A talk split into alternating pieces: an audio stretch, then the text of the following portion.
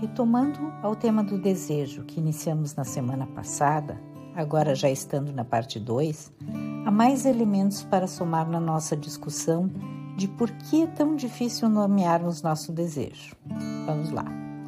Assim como nós nascemos em uma época pautada por valores próprios, como por exemplo, corpo perfeito, número de seguidores nas redes sociais, capacidade de consumo e tantos outros marcadores de sucesso, nossos pais também estiveram imersos ideais do seu tempo, bem como os pais dele.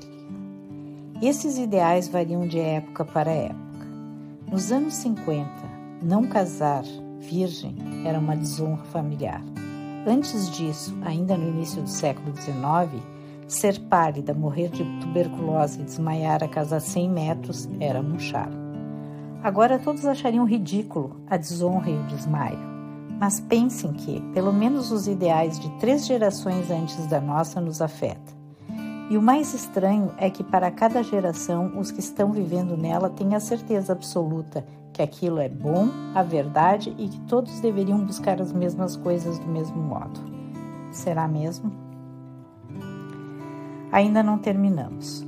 Somos afetados igualmente pelo que o futuro está semeando, mas ainda não nos pediu claramente.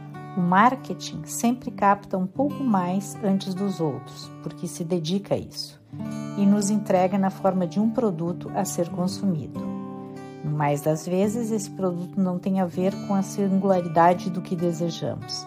Até pode nos iludir um pouco, mas logo, logo percebemos que não é aquilo também. Porque o vazio se instala novamente, uma vez que não responde ao nosso desejo. Então, poderíamos terminar essa sessão de por que é difícil nomear o nosso desejo dizendo que o fato de termos sido bebês um dia, de estarmos imersos numa rede de linguagem que nos fornecem respostas prontas para perguntas que ainda não fizemos, nos faz distanciar do que realmente desejamos e como queremos realizar, fornecendo a ilusão de que então é isso que eu quero. Esses imperativos sociais são como ar. Nem sempre nos damos conta que estamos respirando e imersos nele.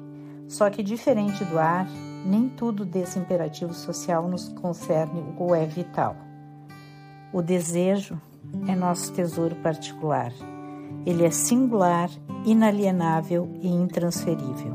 É aquilo que nos faz ter tesão pela vida, que nos faz inteiro, que nos faz dignos.